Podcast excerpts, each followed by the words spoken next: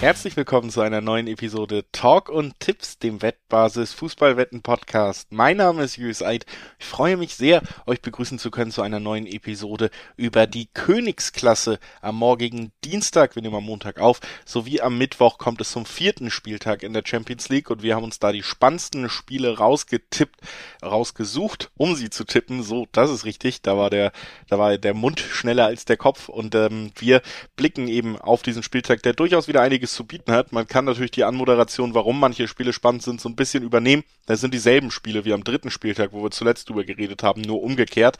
Denn der dritte Spieltag wird dann ja quasi als Rückspiel erst direkt wiederholt. Es geht weiter für alle deutschen Mannschaften, es geht weiter für die Favoriten. Wir sind sehr gespannt und wir, das bin nicht nur ich, Julius Eid, sondern eben auch Alex Trüker. Hallo Alex.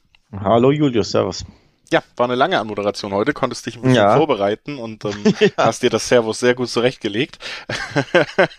ähm, bevor wir einsteigen, kannst du dich wieder noch mal ein bisschen zurechtlegen, denn ich muss noch mal ein paar Hinweise loswerden. Sportwetten sind ab 18 nicht für Minderjährige geeignet und die Angaben, die wir hier machen, das sind Angaben ohne Gewähr, einfach weil sich die Quoten natürlich bei jedem Wettanbieter noch jederzeit verändern können. Deswegen, ja, das auch als Hinweis, genauso wie das Sportwetten Spaß, aber auch süchtig machen können. Und wenn das Ganze bei euch zum Problem wird, wenn Sportwetten eben keinen Spaß mehr machen, sondern ein Problem sind, dann könnt ihr euch unter anderem an den Support der Wettbasis wenden, sei es per Mail oder per Live-Chat oder ihr guckt mal auf spielen-mit-verantwortung.de vorbei. Auch da gibt's erste Hilfsangebote, sollte das der Fall sein. So, damit haben wir unser Vorwort quasi abgeschlossen, können schnell einsteigen und äh, tun das direkt auch mit der ersten deutschen Mannschaft. Wolfsburg mit äh, neuem Trainer und neuem Schwung, möchte ich sagen, muss gegen Salzburg erneut ran. Das äh, ja, hat in der letzten Runde oder im, am letzten Spieltag nicht so gut geklappt. 3 zu 1 ging das Spiel in Salzburg für ähm, die, die Roten Bullen aus, die ähm, natürlich nichts mit den Roten Bullen in Deutschland zu tun haben. Und äh, Wolfsburg auf der anderen Seite, wie gesagt, da war ja auch nicht gut drauf, ist aber zurückgekehrt mit einem 2 zu 0 Sieg gegen Leverkusen. Keine schlechte Mannschaft, äh, hat Kofelds Einstand auf jeden Fall gepasst. Und jetzt mhm. geht's direkt ja, am Dienstag um 18.45 also die wenigste Vorbereitungszeit, die es gibt vom Spieltermin her, geht's direkt für Kofeld in sein allererstes Champions League Spiel. Also für ihn wird's auf jeden Fall ein spannendes Spiel sein. Ja. Die Frage ist natürlich, sehen wir den Trainerwechseleffekt direkt auch in der Champions League? In der Liga kam er sofort zum Tragen. Unentschieden haben wir ja beide den Wolfsburgern am Wochenende zugetraut, aber dass sie dann in Leverkusen gewinnen, war wirklich ein Coup, war, war ein toller Einstand von Kofeld. Und jetzt ist natürlich die Frage, kriegt er so einen tollen Einstand auch in der Champions League hin? Die Wölfe benötigen natürlich einen. Sie sind aktuell Gruppenletzter mit nur zwei Punkten, noch keinen Sieg. Also so ein, so ein Sieg in der Champions League, drei Punkte für die Wölfe, das täte denen schon auch gut. Ja, Kofeld selber hat auf seiner Antrittspressekonferenz ja auch zumindest das Ziel gesteckt, dass man sehr gerne in Europa überwintern will. Also Platz drei ist das anvisierte Ziel. Ich glaube, das ist auch bei dem Kader an sich eigentlich die realistische Einschätzung in dieser Gruppe, dass man das mindestens schafft. Und natürlich kann man es auch noch schaffen. Es stehen noch drei Spiele, neun Punkte aus wenn man da ordentlich liefert, dann ist alles sogar noch möglich, aber der Auftakt, der muss jetzt kommen, ansonsten wird es sehr schwer. Salzburg dieses Mal zu Hause, für mich tatsächlich jetzt in dieser Gemengelage wieder mehr ein Spiel auf Augenhöhe, weil Salzburg erstens den Heimvorteil nicht hat, weil Wolfsburg so ein bisschen diesen mentalen Befreiungsschlag eben gelandet hat.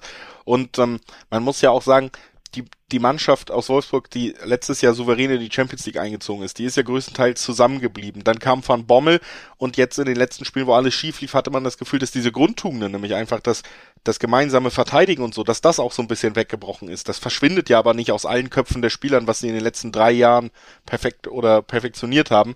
Und ich glaube, dass Kofeld ähm, genau diesen Ansatz eben auch wählt. Da ist ein Trainer, dem sie jetzt erstmal wieder vertrauen, mit dem man den ersten Sieg eingefahren hat. Und Wolfsburg wird erstmal darauf setzen, wieder unfassbar unangenehm zu bespielen zu sein. Und dann muss man eben auch sagen, ich habe es hier schon öfter im Podcast gesagt, ich finde den, den Kader gerade offensiv, was die individuelle Klasse angeht, auch nicht komplett schlecht besetzt. Also ich bin hier, ähm, sagen wir mal, ich sehe das schon als Augenhöhe, ich sehe das als schwere Aufgabe. Ich sehe es jetzt für mich kein, äh, das wird jetzt kein Durchmarsch für Wolfsburg, aber ich halte es äh, tatsächlich noch für den Bereich des Möglichen, dass man hier vielleicht noch eine kleine Aufholjagd startet und das erste Mal drei Punkte in der Königsklasse sammeln könnte. Ja, grundsätzlich natürlich, weil, weil dieser Sieg gegen Leverkusen Schwung gibt. Und ausschließen würde ich es nicht. Den Wolfsburg, äh, den, sorry, den Salzburg-Sieg sehe ich beispielsweise nicht. Also das würde mich ähm, ja tatsächlich ein bisschen überraschen, ähm, wenn die Salzburg gewinnen, auch wenn sie natürlich Tabellenführer sind und bisher eine herausragende Champions League-Saison spielen, mit sieben Punkten aus drei Spielen. Hätte so auch nicht unbedingt jeder auf dem Zettel gehabt. Sie sind ähm, aktuell Tabellenführer, das ist wirklich eine tolle Leistung. Nichtsdestotrotz würde es mich einfach überraschen, wenn sie in Wolfsburg gewinnen, weil ich glaube, dass dieses, äh, so unabhängig davon, dass Wolfsburg natürlich den Heim, das Heimspiel hat, weil ich glaube, dass dieser Sieg in, in Leverkusen den Wölfen Auftrieb gibt.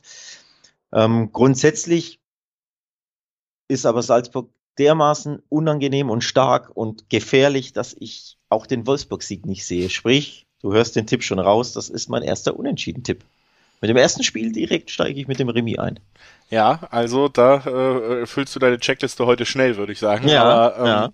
Kann ich absolut nachvollziehen. Das ist äh, natürlich klingt das auch immer so ein bisschen durch, wenn man sagt Augenhöhe. Man muss sagen, wenn man hier einen Favoriten hat, ist es natürlich recht interessant, weil beide Mannschaften mit zwei Vierer auf Wolfsburg und zwei Achterquoten auf Salzburg natürlich im Dreiweg sehr interessant ähm, besetzt sind. Aber es ist, es wird eng. Da, da bin ich bei dir. Ich, wie gesagt, ich könnte mir diesen, diesen Wolfsburg-Sieg tatsächlich vorstellen, weil man auch irgendwie nur dieses Grundgefühl, dass das Pech oft auf der Seite, gerade in der Champions League war. Wir erinnern uns an Sevilla mit dem späten, unverschiebten Strafstoß, solche Situationen. Ne? Ich könnte mir vorstellen, dass vielleicht diese Befreiung so ein bisschen mit einem Trainerwechsel, dass vielleicht da auch das Spielglück mal zurückkehrt. Das ist wichtig in so einem Aufeinandertreffen. Mhm. Aber ob man sich da wirklich so weit aus dem Fenster lehnen will und hier den Sieger vorhersagt in einem Spiel, was, was sehr, sehr knapp werden könnte, das weiß ich auch nicht. 1,60er Quoten gibt's auf beide Mannschaften treffen. Das halte ich für einen sehr wahrscheinlichen Tipp und äh, ist natürlich eine ansatzweise interessante Quote noch. Einfach weil, ja, Salzburg sich natürlich durch eine gute Offensive auszeichnet, aber ich eben, wie gesagt, mit der wieder mit einer sehr geschlossenen Leistung von Wolfsburg rechne und dann eben auch die Qualität äh, da sehe, dass man auch einen Treffer beisteuert. Also ein 1-1 halte ich zum Beispiel für das realistischere Unentschieden als das 0-0. Ne? Deswegen tendiere ich da so ein bisschen in Richtung beide Teams treffen. Vielleicht ähm, wäre das so, ein, so eine Herangehensweise, die man wählen könnte. Ja, Alex zeigt den Daumen hoch, damit ist er zufrieden mit meinem Tipp. Äh, gebe ich ja, mal, sehr zufrieden. Verrate sehr ich mal in, interner und äh, leite einfach direkt über zum nächsten Spiel, wo wir ähm, mit unserem Tipp äh, over 3,5, sagen wir beide, einsteigen können, oder? Also es ist Atalanta gegen United. Wir hatten beim ersten Spiel das so vorhergesagt, über 3,5 und es ist ja auch genauso gekommen. Und weil Atalanta weiter für Spektakel steht, überraschenderweise fast für mich war United da in der Lage, das Spiel noch komplett zu drehen am Ende. Ne? Also ein 3-2-Sieg, obwohl man 2 0 zurücklag. Cristiano mit dem entscheidenden Siegertreffer. Aber danach gab es dieses 5-0 gegen Liverpool und ich finde, diese Ansätze, die hast du auch schon gegen Atalanta gesehen. Wo, wo es krankt? Weil, weil United meiner Meinung nach weiter nicht in der Lage ist, mannschaftlich geschlossen zu pressen. Es wirkt oft nicht wirklich koordiniert, was da gerade ohne Ballbesitz mit der Mannschaft passiert. Im Ballbesitz verlässt man sich oft auf die Klasse der, der Individuen. Also da ist noch Luft nach oben, auch wenn man jetzt ein ähnlich angeschlagenes Tottenham 3 zu 0 besiegen konnte und äh, Nuno Espirito Santo seinen Job gekostet hat, was jetzt gerade äh, kurz vor der Aufnahme offiziell wurde. Trotz allem, ähm, Atalanta kann United wehtun, das haben sie im Hinspiel bewiesen, das werden sie auch im Rückspiel beweisen. Die Frage ist, Alex, wie gefestigt ist denn jetzt dieses United wirklich? Ja, das wird, glaube ich, tatsächlich ein sehr offenes Spiel. Ähm, United durch dieses 3-0 bei den Spurs Selbstvertrauen getankt. Da war es ja ein bisschen überraschend, dass, dass ähm, Ole Gunnar Solskjaer seinen Job behalten durfte. Aber scheinbar ja, hat die Mannschaft ähm, da ein bisschen Kraft herausgezogen, dass der Trainer bleiben durfte. Das Ergebnis ist toll. Spiel habe ich leider nicht gesehen, kann ich jetzt nicht einschätzen, aber 3-0 bei den Spurs musste auch erstmal gewinnen auswärts. Also ähm, wird ähm, Manchester sicherlich sehr viel Mut geben. Ich glaube, das wird ein richtig schweres Auswärtsspiel bei Atalanta, denn Heimspiel hat man ja schon gesehen die Italiener können, können United, das ja hinten überhaupt nicht gefestigt ist, wie du schon angesprochen hast. Die werden United, glaube ich, richtig Probleme machen. Durch ihr Pressing, durch ihr tolles Ballbesitzspiel, durch ihr Positionsspiel. Also ich erwarte tatsächlich ein unterhaltsames, offenes Spiel, Chancen auf beiden Seiten, denn auch Atalanta ist alles andere als gut im Verteidigen. Von daher glaube ich auch da wieder, es wird turbulent. Ähm, Im Dreiweg halte ich mich deswegen zurück, weil ich mir alles vorstellen kann. Also von 2-2 bis 2-1-Sieg für die eine, für die andere Mannschaft, 3-2-Sieg für die eine, für die andere Mannschaft. Da ist für mich alles möglich. Deswegen der ja, recht langweilige Tipp. Ich glaube, beide treffen. Da, da sind wir, glaube ich, auf der sicheren Seite, oder? Ja, das sind wir, denke ich, schon. Und ich, wie gesagt, habe es ja auch schon angedeutet, ich tendiere sogar über 3,5. Das gibt zwei 2,5er Quoten, also ist sehr lukrativ. Und ähm, haben wir im Hinspiel, wie gesagt, locker übertroffen mit den fünf Toren. Und auch das sehe ich hier wieder. Es ist kann man ja auch schön kombinieren übrigens, ne? Ähm, ja, kann, kann man, ja auch, auch schön kombinieren, das ja, Ganze. Also auch das Over, Overwette plus beide Treffen ja, und das halte ich für sehr realistisch, einfach weil wir dieses Matchup haben und wir haben es ja genauso gesehen auch, wie schon mal. United hat diese individuelle Klasse, um Atalanta, was eher die Stärken in der Offensive hat, defensiv dann doch mal zu bezwingen, ja. Aber Atalanta ist offensiv gesehen eine der Mannschaften mit dem interessantesten gesamtheitlichen Ansatz, den es gibt und United kann da nicht Schritt halten in der Verfassung, in der sie ja in der Defensive weiter so schwanken und so so inkonstant und so wenig Abläufe haben, die ein Spitzenteam haben sollte und ähm, ich bin auch, um das mal abzurunden, auch der Meinung, dass äh, Herr Solskjaer irgendwann seinen Hut nehmen wird, wenn man nochmal ganz oben angreifen will mit dieser Mannschaft. Potenzial ist vielleicht da, gerade wenn Varan wieder komplett fit ist, aber ja, da, da fehlt mir mannschaftstaktisch eine Menge und deswegen, ja, das ist ja gerade der Punkt, wofür Atalanta so viel Lob einheimst in den letzten Jahren, ne? Und deswegen ist dieses Aufeinandertreffen schon so gemacht, dass beide um den Sieg mitspielen werden, beide Treffer erzielen werden und am Ende hatte im Hinspiel United das bessere Ende, dann aber auch im Old Trafford. Ich kann mir sogar vorstellen, dass es vielleicht anders kippt. Ich kann mir vorstellen, dass beim 2-2 bleibt vielleicht dieses Mal. Ähm, auf jeden Fall über 3,5 Tore mein Tipp, dein Tipp, beide treffen. Der schließt sich da natürlich komplett mit ein. Ich denke, damit können wir eigentlich abwiegeln und direkt weitergehen zu den Bayern und der standardmäßigen Talk- und Tippsfrage, Alex. Ähm, mhm. Handicap-Tipp oder was machen die Bayern? ja, 1,19 ist mal wieder die Quote auf die Bayern. Also natürlich musst du mal wieder nach was lukrativerem suchen und ähm, so stark wie sie drauf sind, liegt es natürlich immer nahe, vor allem weil die Bayern jetzt ein Heimspiel haben. Sie haben sich gut erholt gezeigt von ihrem krachenden Pokal aus. Eine absolute Sensation, dass da Gladbach 5-0 gewonnen hat. Aber man hat gesehen, Bayern streifen sowas ab, ne? Einfach mal locker, leger, 5-2 bei Union Berlin, eine absoluten Heimmacht. Ich glaube, Union war was? 19 Spiele ohne Heimniederlage, irgendwie sowas. Also auf jeden Fall unfassbar schwer daheim zu besiegen und dann kommen die Bayern und schießen einfach mal fünf Tore. Das zeigt schon auf. Keinerlei Narben hat dieses Pokal aus hinterlassen und ich glaube, Benfica wird es sehr, sehr schwer haben, nicht einige Gegentore zu kassieren. Ja, also in dem Sinne war das, glaube ich, auch das Pokalspiel einfach, ja, einerseits natürlich eine ganz gute Nachricht für alle, weil man gesehen hat, ja, auch die Bayern können einfach mal einen schlechten Tag haben. Auch die Bayern können taktisch mal überfordert werden und dann kann es nach hinten losgehen, wenn gar nichts zusammengreift. Aber andererseits, jetzt gerade auch im Anschluss muss man einfach auch konstatieren, das war natürlich ein Ausrutscher. Das ist kein State of Bayern, dass die jetzt 5-0 gegen verschiedene Mannschaften, die um Europa League Plätze kämpfen, verlieren werden, weil sie da nicht auf dem Niveau sind. Das haben sie eindrucksvoll gegen Union bewiesen. Und sie werden in der Champions League, wo sie weiter ungeschlagen sind, alles daran setzen, hier einfach weiter zu machen, den Erfolg fortzusetzen, vor allen Dingen auch ja keine weiteren Diskussionen aufkommen zu lassen. Das ist natürlich etwas mit so einem Ego, mit so einem Selbstverständnis, wie Bayern-Spieler an solche Duelle rangehen, ist alles andere als ein klarer Sieg gegen Benfica am Ende eine Enttäuschung und die wollen sie sicherlich nicht eine Woche nach einem Pokal aus in der zweiten Runde nochmal aneinander rein. Also ich sehe hier große Motivation. Heimspiel hast du gesagt, da sind schon ganz andere Teams noch ganz böse unter die Räder gekommen. Bayern an sich in einer tollen Verfassung, das kommt auch noch dazu. Also hier, hier spricht wirklich nicht viel für die Portugiesen. Man muss anmerken, dass selbst der Handicap-Tipp natürlich so ein bisschen, hm, weil er eben auch nur 1,5er Quoten bringt. Also das ist dann schon so das Minimum an Quoten, was man überhaupt anspielen möchte. Das bei einem Handicap-Tipp, der immer mal blöd schief gehen kann. Ähm, es ist natürlich ein bisschen doof, aber ja, es ist fast trotzdem das, was mir hier äh, bei dem Spiel noch am ehesten als wahrscheinlich erscheint. Vielleicht ähm, ja bei beide Teams treffen nochmal zu schauen. Äh, 1,8er Quoten gibt's darauf, dass beide treffen. Bayern ja durchaus wackelig und vor allen Dingen finde ich gerade im Hinspiel Benfica sich ja durchaus auch gefährlich gezeigt. Ja, also ja. ein 3-1 oder so. Neuer eine richtig gute Parade gezeigt. Ich weiß nicht mehr gegen wen. Ähm, ja. Aber ja, also mein Tipp ist tatsächlich Bayern gewinnt und beide treffen. Da gibt's eine 2,30 bei BWin aktuell. Weil ja. ich glaube, Benfica hat dermaßen schnelle Spieler, die werden ab und zu mal für eine Entlastung sorgen, für einen Konter sorgen, im Umschaltspiel Bayern mal Schmerzen bereiten. Ähm, hat man im Hinspiel gesehen, auch wenn sie nicht getroffen haben. Aber ich glaube, ja, Bayern ist immer anfällig, hast du ja auch bei Union Berlin gesehen, ne? zwei Gegentore. Darwin Nunes, ähm, starker Mann, der dafür Gefahr sorgen wird. Also Bayern gewinnt und beide Teams treffen, ist mein Tipp zu einer schönen 2 Dreier Quote. Schon lukrativ. Ja, also ich glaube, viel mehr aus einem Bayern-Sieg als klarer Favorit wird man auch nicht rausholen können. Ne? Also das ist schon tatsächlich eine, eine recht attraktive Quote. Das würde ich auf jeden Fall auch unterstützen bei diesem Spiel.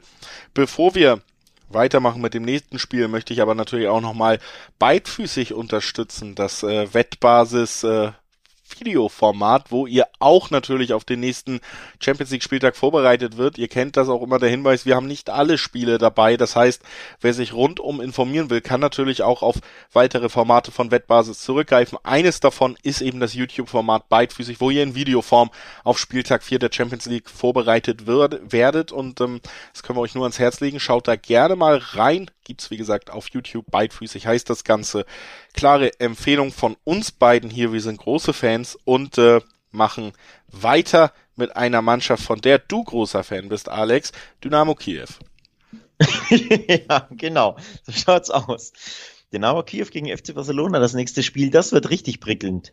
Ist ja das Parallelspiel in der Gruppe und ähm, Großer Fan sind äh, auch alle Anhänger des FC Barcelona in diesem Spiel nicht nur von Barca, sondern auch vom FC Bayern München im anderen Spiel. Denn Barca braucht natürlich selbst drei Punkte und hofft darauf, dass die Bayern den Konkurrenten Benfica besiegen, damit Barca auf Rang 2 springen kann. Also richtig viel drin in der Gruppe E, zwar nicht ganz oben, ne, die Bayern marschieren weg und haben eigentlich den, den Gruppensieg schon sicher, aber da hinten ist richtig spannend, eben auch deswegen, weil Dynamo Kiew selbst mit einem Sieg gegen Barca und einem Sieg von Bayern auf Rang 2, auf den geteilten zweiten Rang mit Benfica springen kann und dann vier Punkte. Also alles drin bei Barca, Dynamo Kiew. Beide benötigen einen Sieg. Richtig viel auf dem Spiel.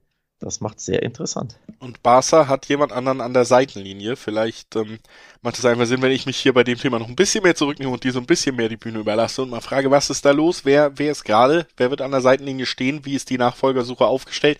Und wie groß ist denn die Hoffnung, dass Barca jetzt zumindest bisschen mehr wieder im alten Glanze erstrahlt. Was die Kaderstärke angeht, habe ich ja zumindest öfter gesagt, natürlich nicht mehr Top 3 Club, aber immer noch eigentlich besser aufgestellt als das, was man teilweise sieht. Auch immer noch gegen Kiew klarer Favorit meiner Meinung nach, aber wie viel Hoffnung macht denn da der Trainerwechsel, dass man da der Favoritenrolle auch wirklich gerecht werden kann?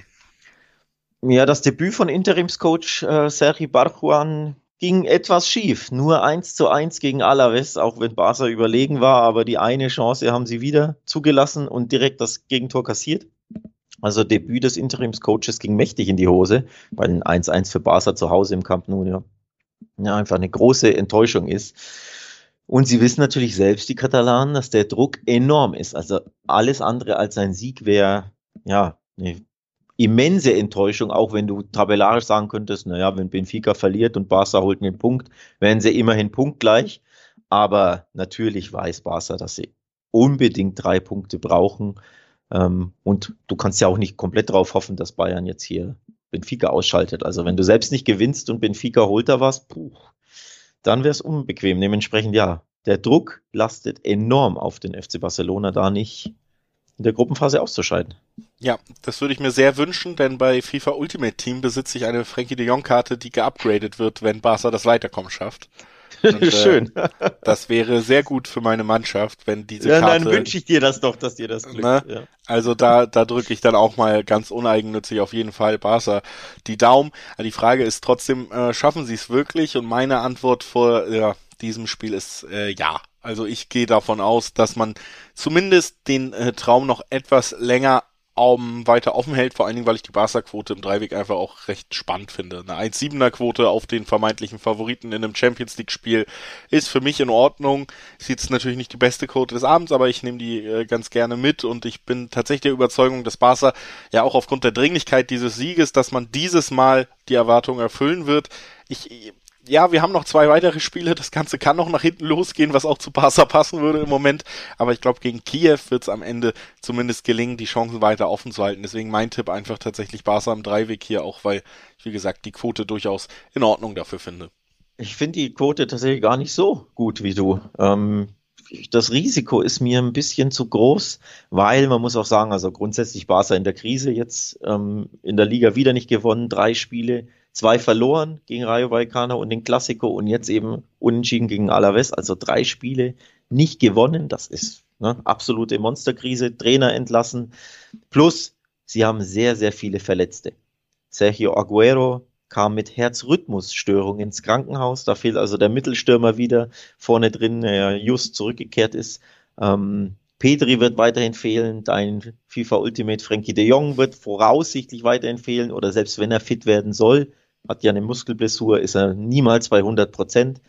Gerard Piquet, Muskelverletzung wird fehlen, der Abwehrchef. Also viele, viele Probleme ähm, bei Barca, auch personeller Natur. Deswegen glaube ich, wird das richtig, richtig schwierig, ähm, weil einfach auch die Mannschaft ne, sich in der Krise befindet und nicht wirklich aus dem Vollen schöpfen kann. Also ich glaube, das wird mächtig unbequem. Ja, ich sehe, bei dir herrscht wieder der Zweckspessimismus eines Fans nee, nicht vor. Zweckpessimismus, das ist einfach. Äh, Natürlich war ja. die Form nicht gut, deswegen musste auch der Trainer gehen. Wie gesagt, ich sehe Barca trotzdem jetzt äh, erstmal personell besser aufgestellt als Kiew, selbst mit Personalproblemen und ich glaube, man wird diesen Job hier dieses Mal erfüllen können, einfach äh, weil es auch mal wieder Zeit für ein kleines Erfolgserlebnis wird auf katalanischer Seite. Aber ich bin gespannt, wer am Ende recht hat und äh, freue mich. Ich habe ja nicht gesagt, sie werden nicht gewinnen. Ich sage nur, das wird, glaube ich, richtig, richtig eng. Ähm, also das Maximum, was ich sehe, ist tatsächlich, dass Barca mit einem Torunterschied gewinnt. Mehr sehe ich da nicht. Das wird, glaube ich, wirklich ein super, super enges, unbequemes Spiel. Ja, also verstehe mich nicht falsch. Von den, von den Handicap-Tipps will ich mich auch fernhalten. Also. Ja, okay. Das übrigens würde es lukrativ machen. Ne? Also hier auf Handicap Barcelona, also so ein schnödes 2-0 dann wird's äh, wird's richtig saftig. Dann würden die Quoten auf bis zu 2,7, 2,8 hochgehen. So, mhm. wer sich traut. Ich persönlich traue mich nicht, denn äh, ich würde wirklich schon ein schnödes 1-0 in der 87. würde ich sofort unterschreiben, weil ich glaube, das wird mächtig unbequem. Letztes Jahr übrigens gab es ja das gleiche Duell in der Gruppenphase. Da hat Barca locker leicht 4-0 gewonnen. Nur mal als Reminder. Das sehe ich diesmal nicht. Ähm, was natürlich interessant ist, wenn man sagt, Barca gewinnt, die Quote ist einem nicht so super findet man nicht so super gut und man möchte sie ein bisschen aufpolieren. Und Dynamo Kiew ist ja richtig ähm, angriffsschwach. Bisher hat er noch kein einziges Tor geschossen in der Champions League. Also die könnten mal wieder treffen, aber sind halt so angriffsschwach, dass man sagt, wenn Barca gewinnt und äh, zu Null gewinnt, dann kann man natürlich auch die Quote ein bisschen aufpolieren. Da geht es dann über, über 2-0 hoch. Ne? Dann ja. ja, kann man da ein bisschen was rausholen, aber ja, ich glaube tatsächlich persönlich, dass Kiew treffen wird, weil drei Spiele nicht treffen ist schon, ist schon krass, aber in vier Spielen kein Tor erzielen gegen eine, so eine angeschlagene FC Barcelona Hintermannschaft, deswegen, ja, Kiew trifft und Barca gewinnt, wäre wär so, kann ich mir vorstellen, aber da würde ich ein bisschen mit Hoffnung tippen, quasi. Wir sind gespannt, ob sich diese Hoffnung am Ende auszahlt. Machen weiter mit einem Spiel, was durchaus auch spannend ist, denn der Name Juventus Turin, das ist natürlich ein großer. Die Leistungen in dieser Saison, die sind äh, tatsächlich noch nicht so groß von der alten Dame. Jetzt geht es äh, wieder gegen Zenit St. Petersburg am Spieltag 4. Und ähm, ja, die Quoten sind klar, Juventus Turin als Heimmannschaft deutlicher Favorit, aber trotzdem, ja, so wie Juve in diesem Jahr auftritt und auch wie sie sich das 1 zu 0 bei Zenit dann am Ende gesichert haben, hätte ich, ja, also finde ich so ganz klaren Favoriten mache ich im Moment nicht aus, wenn Juventus irgendwo auf dem Spielbogen steht, ehrlich gesagt. Ja, das stimmt, das stimmt. Äh, ähnlich wie Barca übrigens, richtig schlecht in der äh, in der Liga, in der Serie A, beide, glaube ich, Zehnter oder so. Nur der Unterschied ist, Barca hat schon den Trainer entlassen und Juve noch nicht. Ansonsten äh, große Parallelen, beide Vereine richtig Probleme. Ähm, auch mit dem Tore schießen. Na, da, da überzeugt jetzt Juve mich auch nicht. Klar, natürlich bei äh, alle drei Spiele gewonnen in der Gruppe H und noch kein Gegentor. Aber am Wochenende glaubst ja, glaube ich, wieder eine Niederlage, ne? Von Juve. Von daher, ja, die Probleme halten weiter an. Die Frage ist natürlich, halten sie auch in der Champions League an oder wird Juve doch wieder gewinnen? Ja, also wir haben natürlich äh, als Referenz erstmal den Auswärtssieg bei Zenit. Trotz allen Schwierigkeiten ist das ja erstmal eine Aussage, dass man da am Ende den Sieg über die Runden gebracht hat. Wie aber auch schon erwähnt, es war tatsächlich äh, ziemlich knapp, dieses äh, 0 zu 1. Nicht nur was das Ergebnis angeht, sondern auch was den Spielverlauf angeht. Also wenn man das Ganze so als Referenz sieht und dann eben sieht, in der 86. Minute musste Kuliszewski mit einem Kopfballtor, was jetzt vielleicht gar nicht so zu seinem absoluten äh, Lieblingsabschluss gehört, dann doch noch irgendwie die Mannschaft retten, wurde auch spät erst eingewechselt da. Ähm, dann sehen wir natürlich ein Joker-Tor und sonst wäre es ein Unentschieden geworden, 0-0. Aber äh, ja, auch andererseits muss man eben sagen, man hat gesehen, ich glaube, ja, in einem normalen Tag in dieser Form selber fällt es Cini trotzdem wahnsinnig schwer, gegen Juventus Turin selber ein Tor zu erzielen. Das Problem hat Juve selber auch. Die Offensive, da krankt es einfach. Man hat ja auch nach Cristianos äh, Abgang nochmal neu umstellen müssen. Und das ist ein großes Problem. Aber die Defensive, die ist weiterhin nicht komplett verkehrt. Äh, hat ja auch äh, in großen Teilen die EM sich gesichert. Also da wurden ja auch nochmal einige Spieler zu Recht gelobt, die da mittlerweile wieder für Juve täglich oder wöchentlich im Einsatz sind. Und ähm, ja, jetzt hast du auch noch das Heimspiel selbst auswärts hat Zenit es eben nicht geschafft, gefährlich zu werden wirklich und deswegen ja, gehe ich hier tatsächlich wieder von einem sehr unspektakulären Spiel aus. Das heißt, Tipps ja. für unter 2,5 zum Beispiel, die bis an die Zweierquote rangehen. 1,9er-Quote ja. finde ich nicht uninteressant. Ich sehe auch ähm, gute Chancen darauf, dass nicht beide Teams treffen. Auch da kriegst du 1,8er, 1,9er Quoten auf beide Teams treffen. Nein. Und am Ende wird es ein sehr unspektakuläres Spiel werden, was ich im Ende, ja, ich glaube, das spektakulärste Ergebnis im Bereich des Möglichen für mich gerade ist irgendwie ein 1-1. so. Ähm, ansonsten 1-0, 0-0. Irgendwie so in dem Bereich wird sich das Ganze wahrscheinlich ausgehen gehe ich tatsächlich mit, äh, für mich das mit Abstand wahrscheinlichste Ergebnis ist so ein, so ein schnödes 1-0 von Juve. Also im Einzelspiel wäre das, glaube ich, nicht unbedingt das Spiel, das ich mir reinziehen würde an diesem Champions League Spieltag. Da gibt es wohl interessantere Partien.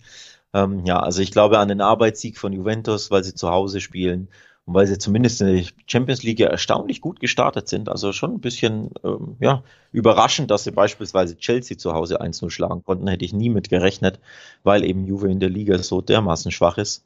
Also für ihre Verhältnisse schwach.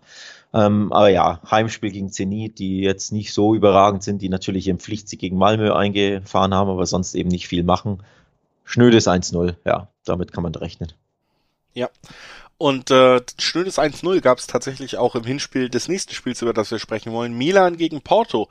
In Porto hat äh, ja der AC Milan verloren. Äh, 0 zu 1 gegen die Portugiesen und das ja ein bisschen überraschend. Wir haben sie schon als Favorit in dieses Spiel gehen sehen. Am Wochenende konnten sie die Roma von Mourinho jetzt auch 2 zu 1 besiegen. Das 1 oder das äh, Eins-Tor von, äh, von der Roma ist auch erst in der Nachspielzeit gefallen. Das war ein recht souveräner Auftritt. Ibrahimovic hat wieder getroffen. Man ist punktgleich mit Neapel an der Tabellenspitze in Italien, also auch deutlich besser unterwegs als die eben von uns besprochenen Juventus Turin-Spieler und ähm, ja, Milan gut gestartet in die Saison und dann äh, ja diese kleine Enttäuschung natürlich in einem schweren Auswärtsspiel gegen Porto. Jetzt haben wir aber eben verkehrte Vorzeichen, es ist kein Auswärtsspiel mehr und das ist schon so ein zusätzlicher Boost für den vermeintlichen Favoriten aus Mailand für mich bei diesem Spiel.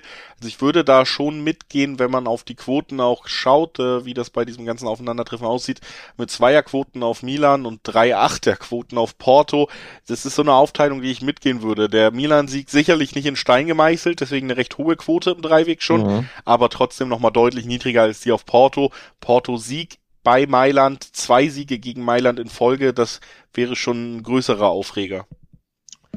Mailand hat halt richtig Druck, ne? muss man ja auch sagen, mit Blick auf die Tabelle der Gruppe B, dass die Mailänder noch punktlos sind und alle drei Spiele bisher verloren hat, haben, erstaunt mich sehr, hätte ich ihnen ähm, so nicht zugetraut.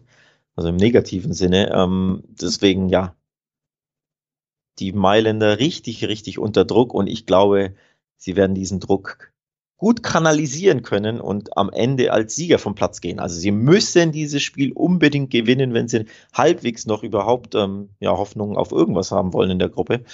Ähm, und ich glaube, sie werden das schaffen. Vor allem, ich finde die Quoten richtig interessant. Also der Mailänder Heimsieg hat eine 2 vorne stehen. Also Zweierquote auf den Heimsieg und ich glaube, das werden sie schaffen, wenn sie ja das Hinspiel in An Abführung verloren haben gegen Porto, aber ich glaube, diesmal gibt es die Revanche. Deswegen tippe ich auf den Heimsieg von Milan. Ja, und den halte ich auch nicht für ausgeschlossen und das Schöne ist dann eben halt, äh, ja, das ist eine ziemlich spannende Quote, ne? Also, wir haben hier einfach mit dieser Zweierquote eine der spannendsten Quoten des Spieltags fast, würde ich wirklich, wirklich behaupten. Ähm, gefällt mir tatsächlich sehr gut. Und deswegen bin ich da äh, gespannt, äh, ob sich das dann auch wirklich so ausgehen wird. Aber ich finde die Quote tatsächlich auch attraktiv genug, um da im Dreiweg zu bleiben, einfach weil wir da sogar die zwei knacken auf den Favoriten in einem Heimspiel mit dem Druck, dass jetzt wirklich Punkte her müssen, mit einem guten Ergebnis am Wochenende auch im Paket noch. Äh, also ja, für mich spricht da auch sehr viel für Mailand und dann eben auch noch die Quote dazu. Ne? Und die Gruppe wird dann, würde dann schön interessant werden, wenn das eintritt, denn ja, Atletico aktuell mit vier Punkten, Porto mit vier, Mailand eben mit drei, äh, mit null, hätte dann drei. Und je nachdem, was Liverpool dann macht, gegen Atletico zu Hause, könnten wir einen schönen Dreikampf um Platz zwei haben. Ja. Und ich glaube, wir kommen direkt jetzt zu unserem Spiel des Spieltags so ein bisschen. Erneut. Ist es Erneut. das, ne? Nach Spieltag drei, wo wir denselben ähm, quasi äh, Fehler, nicht Fehler, wo wir denselben, wo wir dasselbe Spiel in die Mitte gestellt haben mit Liverpool Atletico. Es ist ja immer noch die Revanche. Atletico hat Liverpool mal rausgeschmissen. Jetzt äh, Liverpool das Heimspiel erst, aber schon das äh, Auswärtsspiel im Wanda konnte man gewinnen tatsächlich mit 3 zu 2. Wildes Spiel, Ja. herausragender Start von Liverpool und dann ist man so ein bisschen eingebrochen. Griezmann hatte einen tollen Tag auch für Atletico. Am Ende konnte man drei Treffer im Wanda ähm, erzielen und gewinnen. Also ich glaube, das hat sich schon auch so ein bisschen wie Revanche angefühlt für alle Beteiligten. Kann ich mir gut vorstellen. Und ähm, ja, dann hat man hier eben die Situation, dass ja jetzt Liverpool zu Hause ran darf und sicherlich den zweiten Sieg einfahren will, immer noch in guter Verfassung gegen Brighton am Wochenende 2-2, könnte man als kleinen Einbruch sehen, muss aber auch erwähnen, wie toll Brighton unterwegs ist in diesem Jahr, also sicherlich kein einfacher Gegner, trotzdem ist man weiterhin ungeschlagen in der Liga. Ähm, Liverpool, ja, Favorit in einem Spiel, in dem Atletico alles daran setzen wird, das wahnsinnig unangenehm zu machen. Und deswegen ist natürlich trotzdem, ja, dieser Ausrutscher oder das Unentschieden ist immer drin, wenn Atletico aufläuft und einen ordentlichen Abend erwischt, ne? Ja, ähm, ordentlichen Abend hatten sie tatsächlich im Hinspiel erwischt, trotz Niederlage. Ich fand den Auftritt von Atletico bärenstark. Und dann kam eben diese unglückliche rote Karte für Griezmann, der jetzt auch gesperrt fehlen wird. Ne, wegen ho zu hohem Bein hat er den Gegenspieler am Kopf erwischt. Ähm, sehr unglücklich, weil Atletico bis dahin richtig stark unterwegs war. Also aus dem 0-2 ein 2-2 gemacht und du hattest wirklich das Gefühl, die haben jetzt wirklich Bock aufs Dritte zu gehen, was ja für Atletico auch nicht ganz typisch ist, dass man immer ne, voll auf Sieg spielt in, in solchen Top-Spielen. Also ich war da wirklich positiv überrascht vom A- Auftritt Atleticos und unterm Strich war der Liverpool-Sieg für mich unverdient und auch glücklich. Ne, auch durch diesen Elfmeter zustande gekommen und sie waren nicht so gut drauf, trotz bärenstarken Start mit 2-0 in Front gegangen nach, weiß ich gar nicht, 15 Minuten, 20 Minuten. Aber dann hat das komplett nachgelassen und sie haben den Faden völlig verloren.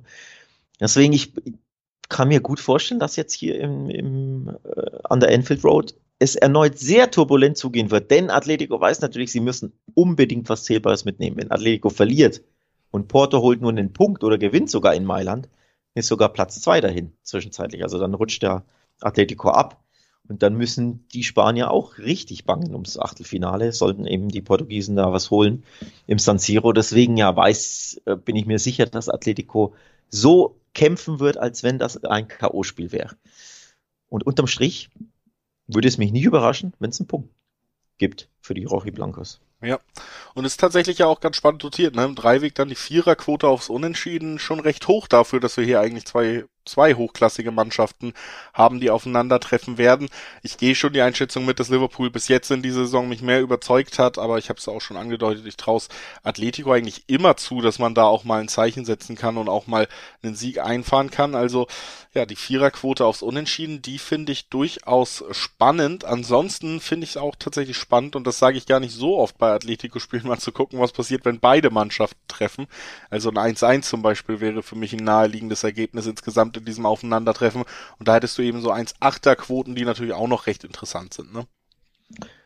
Ja, ein Atletico-Sieg würde ich jetzt ausschließen, aber ein, ein Tor auch keinesfalls. Ähm, also haben sie ja sowieso gezeigt damals im, was war's, Achtelfinale, als Atletico weiterkam, dass sie, auch wenn sie sich hinten reinstellen und irgendwie ihren Punkt ermauern, erkämpfen, erfeiten wollen, dass sie im Umschaltspiel immer gefährlich sind und am Wochenende auch gewonnen. Sie haben vorne ähm, ja, tolle Angreifer, auch wenn Griezmann, wie gesagt, gesperrt fehlt, aber Suarez, Felix, die können ja immer mal einen reinhauen. Deswegen, ja, ähm, kann ich mir super, super gut vorstellen, dass Atletico mindestens treffen wird und am Ende vielleicht sich auch einen Punkt erkämpft. Also natürlich ist Liverpool großer Favorit. Natürlich wird Liverpool 70 Prozent oder so Ballbesitz haben.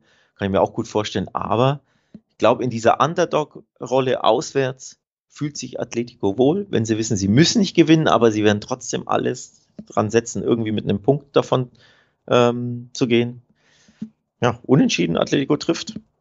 Wäre auch eine schöne Kombi. Ja, und ausgeschlossen ist es nicht. Also, ähm, da gibt's einiges zu holen und ich denke, es wird zumindest wieder, was die Intensität angeht, einfach auch ein sehr, sehr spannendes und schönes Spiel werden. Deswegen kann man da, glaube ich, auch einfach nochmal zusätzlich zu den Tipps, was man tippen kann, auch einfach angeben, ja, das äh, könnte auch einfach ein Spiel sein, was interessant ist, um es einzuschalten ne? und nicht nur drauf zu wetten. Äh, den Tipp kann man, glaube ich, auch noch geben. Und äh, ich würde sagen, wir machen dann weiter mit einem kleinen Abstecher zu Real Madrid. Die müssen gegen Schachtja Donetsk ran und da ist, glaube ich, dann eher die Frage, kann sich dieser hohe Sieg aus dem Hinspiel auch nochmal wiederholen? Real Madrid, klarer Favorit. Donetsk aber, ja, traditionell in der Champions League immer eine Mannschaft, über die man gerne mal auch als großer Name stolpert. Deswegen nur der kurze Blick auf diese Partie und die Frage, kann, können die Königlichen zu Hause da dem, dem Favoritenstatus gerecht werden?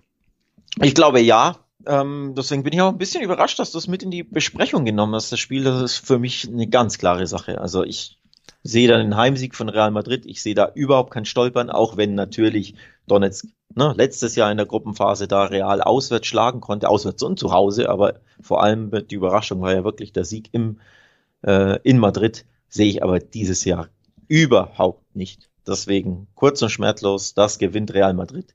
Womöglich sogar im Handicap. Also die Quoten sind nicht attraktiv, 1,20 äh, im Schnitt. Sprich, wenn wir da einen Ticken höher gehen und sagen, wir nehmen den Handicap-Sieg hin, schnödes 2-0. So. Ja. 2-0, 3-1, 3-0, alles, alles möglich. Auf jeden Fall im Bereich des Möglichen sehe ich ähnlich und äh, bin gespannt, ob sich das Ganze dann am Ende wirklich so aussehen wird. Müssen wir dann ja nicht lange drauf rumreiten, können einfach direkt weitermachen. Ich hatte es wirklich nur drin wegen der Frage nach dem Handicap so ein bisschen, was es dann zumindest zu einem interessanten Kombi-Tipp machen würde.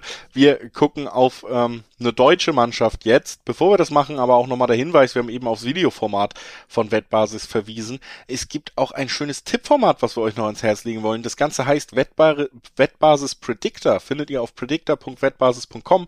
Könnt ihr euch gratis registrieren, mittippen, Punkte sammeln für das Ranking, wo es am Ende des Monats für die Bestplatzierten dann eben sogar Geld gibt. Also das ist eine spannende Sache, wo man mal raufgucken kann, wenn man der Meinung ist, man tippt vielleicht auch besser als wir beiden, dann guckt doch mal auf den Wettbasis Predictor und registriert euch gratis. Spielt mit. Kleiner Tipp, bevor wir zu den letzten beiden Spielen unseres Podcasts heute kommen. Das erste, das ist das Spiel zwischen Dortmund und Ajax und die große Frage ja schon, gelingt da eine Revanche, ne? Weil Dortmund hat da eine Rechnung offen. Das Hinspiel bei Amster oder bei Ajax in Amsterdam, das war schon eine herbe Klatsche. Und mhm. jetzt äh, die Frage, ob die Dortmunder sich zumindest mal wieder so stabil präsentieren, wie sie es in der Liga tun. Denn in letzter Zeit wird es nicht sonderlich spektakulär. Aber man muss ja fast äh, überrascht konstatieren, der BVB spielt im Moment Ergebnisfußball und das ist auch lange nicht gelungen. Nur gegen Ajax ging alles in die Hose. Jetzt die Frage, kommen sie zurück dahin, dass zumindest das Ergebnis stimmt? Uh, sehr, sehr schwer zu prognostizieren, ähm, weil Ajax so dermaßen stark war im Hinspiel und auch in der Liga ja sowieso. Aber boah, das ist eine richtig, richtig gute Mannschaft und die kann dem BVB dermaßen wehtun, auch erneut äh, auswärts jetzt im Signal Iduna Park, im, sorry, im Westfalenstadion, muss ich natürlich sagen. Also, puh, ich traue mich da ehrlich gesagt nicht auf Dortmund zu setzen. Quoten natürlich super interessant für diejenigen, die sich trauen. 2,45 im Schnitt ähm, beim jeweiligen Wettanbieter eures Vertrauens. Also ich glaube, 2,50 hat aktuell äh, Bet365 im Angebot. Das ist schon eine super Quote auf dem BVB-Heimsieg. Aber ich traue mich einfach nicht, weil ich sehr, sehr viel Respekt vor Ajax habe und weil das einfach eine dermaßen starke Mannschaft ist. Ich weiß nicht, ob du bessere Dinge bist. Also es wird auf jeden Fall, ähm, ich lehne mich mal in dem Sinne aus dem Fenster, dass ich mir nicht vorstellen kann, dass es so deutlich wird, wie es am vergangenen Spieltag wurde. Also ich kann mir nicht vorstellen, dass es da zu Hause für Dortmund direkt die nächste Klatsche gibt, auch weil die Ausgangssituation, glaube ich, nochmal ein bisschen klarer ist. Die Sinne sind geschärfter. Man wird da auch als Trainerteam nochmal ganz anders jetzt rangehen, um eben versuchen, ja zumindest die Offensive von Ajax besser im Griff zu haben. Deswegen, wie gesagt, es würde mich tatsächlich wundern, wenn sich ein so deutliches Ergebnis wiederholt.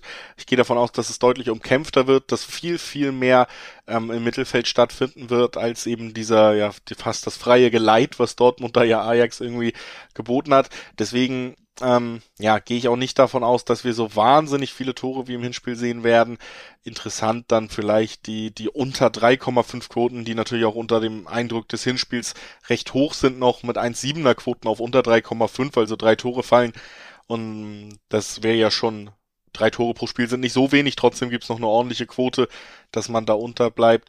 Unter den vier Toren dann, das, das finde ich einen ganz okayen Ansatz irgendwie bei dem Spiel, weil, wie gesagt, ich glaube, es wird nicht so deutlich. Im Dreiweg tue ich mich aber auch super schwer, weil ich mich, ich, ich rechne schon mit einer deutlich verbesserten Leistung von Dortmund, aber Dortmund hat weiter Topspieler Holland nicht an Bord. Man hat auch ganz klar gesehen, dass Ajax eine Top-Mannschaft ist. Und nur weil Dortmund verbessert auftreten wird, ist äh, sicherlich nicht in Stein gemeißelt, dass sie den Heimsieg holen. Übrigens, wenn Ajax gewinnt, sind sie safe schon eine Runde weiter und auch safe Gruppensieger. Das muss man auch erstmal in so einer engen Gruppe am vierten Spieltag schaffen.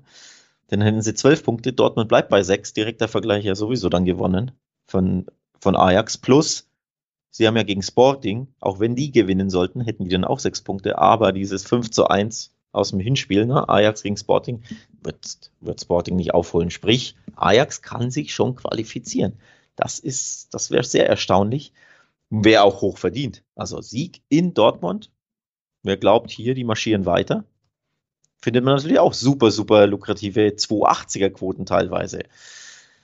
Ähm, für mich spricht viel für ein Unentschieden, muss ich ehrlich sagen. Also so ein unterhaltsames, turbulentes 2-2, können wir uns das vorstellen? Ja, kann ich mir auf jeden Fall vorstellen. Ähm, wie gesagt, ja, ob Dortmund dann in der Lage ist, zurückzukehren, äh, eben immer noch mit diesem, sagen wir mal, sehr schläfrigen Angriff im Moment, auch gegen Köln am Ende war es jetzt eine Ecke und ähm, dann eben eine Halbfeldflanke, die irgendwie zum Sieg geführt haben. Man hat da seinen Job erfüllt, aber Köln eben doch auch nochmal eine andere Kragenweite als ein Ajax, was einen konstant unter Stress setzen kann. Ich muss auch ehrlich sagen, von der Quote her finde ich fast den Ajax-Sieg am interessantesten, weil Ajax eine Top-Saison spielt, eine Top-Mannschaft ist im Moment äh, auch im Hinspiel klar bewiesen hat, dass sie im Moment weiter sind als Dortmund und dafür ist die Quote halt einfach wahnsinnig hoch im Vergleich. Ne? Mhm. Ne? Also das finde ich da gar nicht so uninteressant. Ähm, aber ich, wie gesagt, würde mich da so ein bisschen aus dem Dreiweg fernhalten, weil, weil ich nicht so hundertprozentig sicher bin, wie sieht jetzt konkret die wirkliche Reaktion von Dortmund aus und was können sie da leisten. Also mein Reflex wäre tatsächlich gewesen, wenn man sich aus dem Dreiweg fernhält, dass man sagt, ja, beide treffen. Das ist das ist die sicherste Variante, aber interessant ist, wie unfassbar niedrig die Quote auf dieses beide Treffen ist. Eine der niedrigsten Quoten, die ich je gesehen habe bei dieser Tippart. Both to score 1,42 im Schnitt. Manche Wettanbieter, glaube ich, haben sogar eine 1,38 im Angebot. Also das ist sehr, sehr, ja, unschön, so eine niedrige Quote da zu sehen. Sprich, sieht man auch, wie die Buchmacher auch davon ausgehen, dass wir einfach Tore erleben werden auf beiden Seiten. Also normalerweise hätte ich gesagt, das ist mein, mein Tipp für einen Tipp.